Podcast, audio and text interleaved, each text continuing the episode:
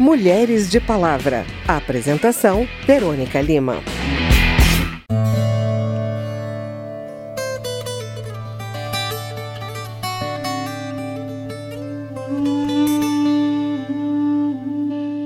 Um milhão e meio de mulheres brasileiras não têm banheiro em casa. O impacto disso é uma renda mais de 70% menor do que a das outras mulheres. Os dados foram retirados de estudo do Instituto Trata Brasil e BRK Ambiental sobre o impacto da falta de saneamento básico na vida das mulheres. Quem apresenta a pesquisa é a repórter Silvia Munhato. Foram coletadas informações de bancos de dados do IBGE e dos Ministérios da Saúde, Educação e Cidades. Tereza Vernalha, presidente da BRK Ambiental, explica por que o impacto é diferenciado. As crianças de 0 a 14 anos e os idosos são aqueles que mais são afetados pelas doenças como diarreia, dengue, chikungunya, febre amarela. Então, são doenças que têm a sua origem é, na falta do saneamento e quem cuida dessas pessoas em casa é, é a mulher. E que também acaba afetando na sua, na sua renda, porque ela tendo que levar a criança no, no posto de saúde, ela é que chega atrasada no trabalho. Normalmente ela é, é uma diarista, portanto também não tem a carteira assinada. Enfim, você tem todo um impacto colateral pelo menos 27 milhões de mulheres não têm acesso a uma infraestrutura sanitária adequada e as consequências são visíveis também na educação. Tereza Vernalha mostra os impactos na vida escolar. Essas meninas que estão faltando mais, ao longo da sua vida, elas também têm um, um fator adicional que acentua a desigualdade de gênero. Porque dados também do, do Enem mostram que é, as meninas que não têm acesso a banheiro têm um desempenho estudantil pior, 46 pontos a, me a menos na média do Enem comparada com a média dos estudantes brasileiros. Carla Duarte, vice-diretora da escola Elvira Cerati, Uruguaiana, Rio Grande do Sul, conta que antes do programa de saneamento municipal, as crianças faltavam muito às aulas. Que a saúde dos alunos melhoraram, eles tinham várias feridas pelo corpo e a gente procurou inclusive um posto de saúde para conversar porque eram muitas crianças. Segundo a médica, era do mosquito da valeta, que mordia eles e eles coçavam, né? e aí infeccionava. Cada aluno destes ficava em média de 15 dias em casa. Mas Carla explica que também foi necessário vencer a resistência dos próprios moradores em relação ao pagamento pelo novo serviço. A princípio até foi algo bem negativo no sentido que eles não aceitavam em função que ia subir e aumentar né, a taxa de pagamento de água e esgoto. Então eles nem queriam a princípio. Mas hoje ele, eles a gente não vê ninguém reclamando mais, entende? Pelo estudo da Trata Brasil, o acesso à água e esgoto teria o poder de tirar da pobreza 635 mil mulheres, a maior parte negras e jovens. O Plano Nacional de Saneamento Básico, lançado em 2013 pelo governo, prevê a universalização do abastecimento de água e da coleta e tratamento de esgoto até 2033. Mas o país não tem conseguido investir o suficiente nos últimos 11 anos. Para cumprir essa meta, estudos do setor mostram que o Brasil necessitaria de investimentos da ordem de 20 bilhões de reais por ano contra os 11,5 bilhões investidos em 2016. Da Rádio Câmara de Brasília, Silvia Minhato.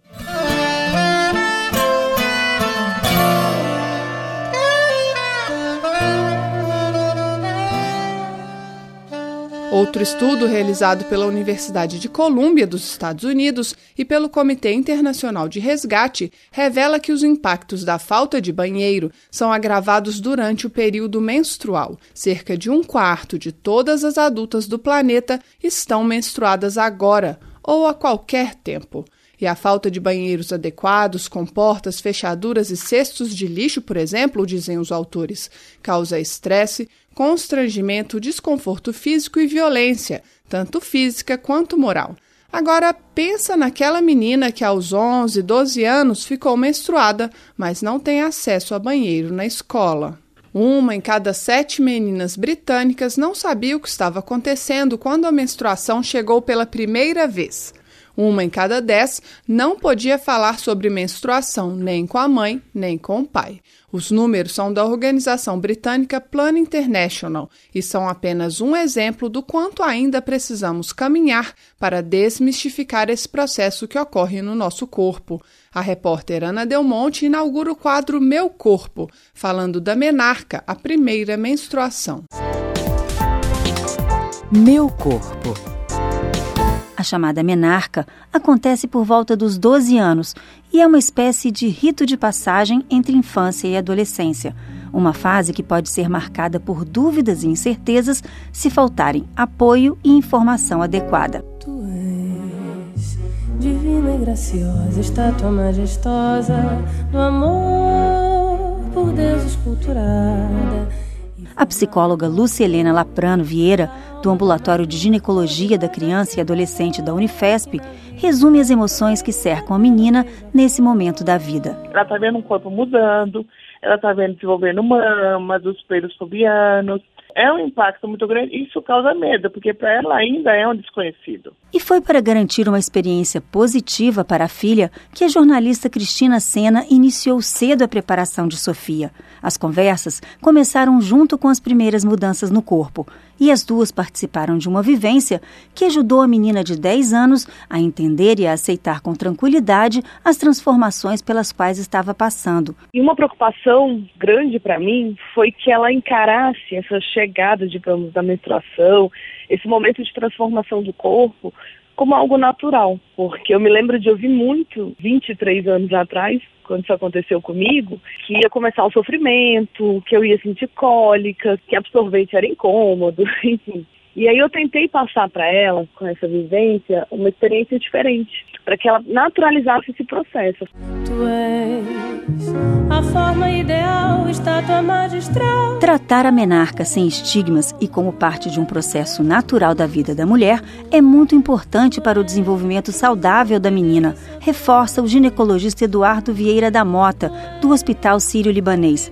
Por isso, ele lembra que, assim como a Cristina, os pais devem se preparar para esse momento, para que possam orientar e acolher as filhas. No momento da menstruação, as meninas se sentem muito invadidas, elas se sentem muito expostas por aquele evento. Então, o papel dos pais, especificamente da mãe, no sentido de acolher, mostrar que é normal, que isso vai acontecer, como ela tem que lidar, é fundamental aquela menina deverá aprender a lidar com aquele evento que será recorrente na vida dela.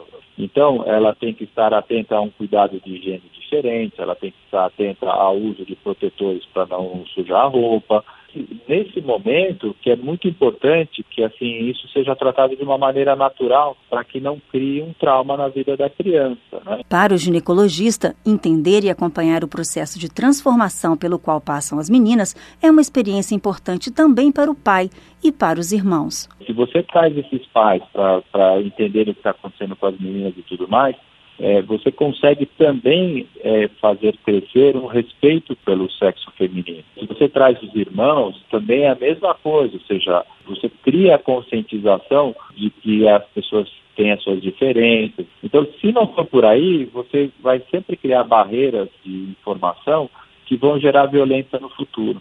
E quando a família não está tão presente? No Hospital São Paulo da Unifesp, o ambulatório que atende adolescentes é também a porta de entrada para um grupo multidisciplinar que reúne jovens em fase de puberdade. A psicóloga Lúcia Helena Loprano Vieira explica que muitas delas não contam com o apoio das mães, que passam boa parte do tempo fora de casa em longas jornadas de trabalho. Porque hoje a gente tem muita informação na internet, elas vão buscando. A gente quer que ela tenha uma informação correta de respeito pelo corpo dela, de saber o que está acontecendo, de saber a anatomia do corpo dela, a questão da fertilidade, de gerar um filho, a questão da gravidez. A psicóloga lembra que grupos como esses estão crescendo no país e que são uma alternativa de acolhimento não só para as jovens, mas também para as mães que quiserem se preparar para participar mais ativamente da puberdade das filhas. Da Rádio Câmara de Brasília, Ana Del Monte. Quem é essa mulher? Conhece a Mônica. A personagem mais famosa das histórias em quadrinhos brasileiras é uma menina esperta, cheia de personalidade que vive para cima e para baixo agarrada ao seu coelhinho de pelúcia, o Sansão. A personagem surgiu em 1963, inspirada na filha do seu criador Maurício de Souza, Mônica Espada e Souza cresceu e se tornou diretora executiva da empresa do pai. Em 2018, ela foi uma das cinco agraciadas com o diploma Mulher Cidadã Carlota Pereira de Queiroz, concedido pela Câmara dos Deputados a mulheres que contribuem para o exercício da cidadania e para a defesa dos direitos da mulher no Brasil. A repórter Cíntia Sims apresenta agora quem é essa mulher.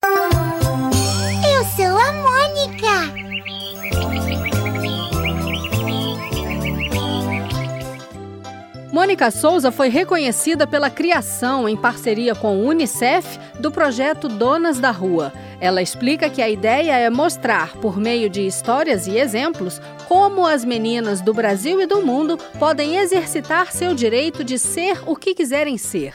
Então a personagem já nasceu forte, já nasceu determinada, já nasceu sabendo o que ela quer.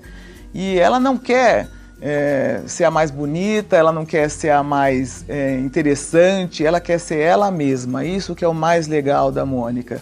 Então, acho que a mulher não deve deixar que ninguém a maltrate, que ninguém a desrespeite. Ela tem que ter muito orgulho do que ela é, ela tem que ter é, ciência de que ela é capaz de tudo, que ela pode fazer tudo, que ela é dona da sua vida.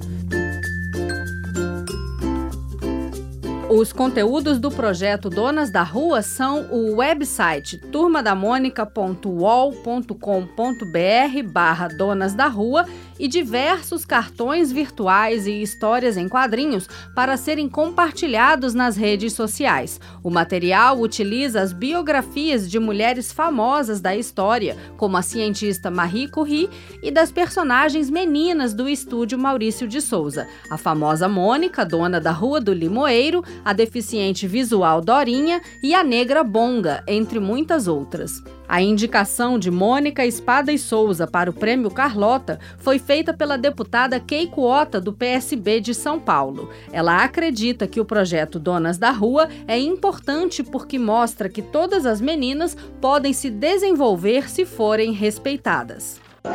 Eu sou uma pessoa muito otimista e acredito que temos condições realmente de avançar muito nessa questão de empoderamento de nossas meninas. Tem os cinco desejos básicos das crianças que é fundamental para que a gente possa empoderar nossas crianças. É ser amado, ser útil, ser reconhecido, ser livre, ser elogiado.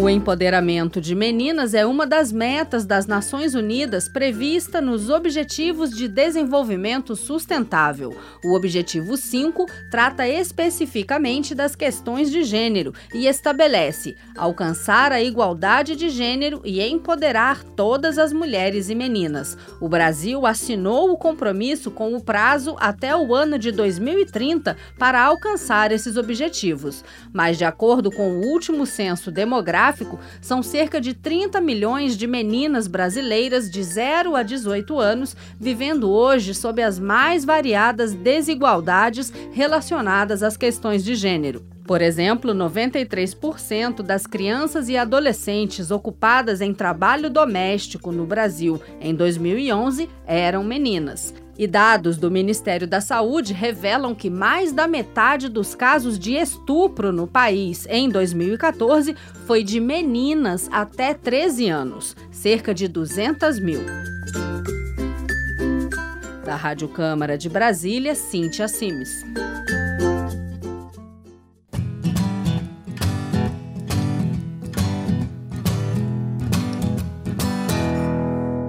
Bem, esse foi o Mulheres de Palavra Colaborativo, com reportagens de Silvia Munhato, Ana Delmonte e Cíntia Sims. A produção é de Lucélia Cristine e os trabalhos técnicos de Gilson Carlos. Edição e apresentação Verônica Lima. Se você tem alguma dúvida, mande pra gente. O e-mail é rádio@câmara.leg.br e o WhatsApp é 61 999 78 90 80. O Mulheres de Palavra é produzido pela Rádio Câmara e transmitido pelas rádios parceiras em todo o Brasil, como a Rádio Cultura Rio Grandina, de Rio Grande, Rio Grande do Sul. Você pode conferir todas as edições do programa no site radio.câmara.leg.br barra Mulheres de Palavra. Uma boa semana e até o próximo programa. Mulheres de Palavra. Apresentação: Verônica Lima.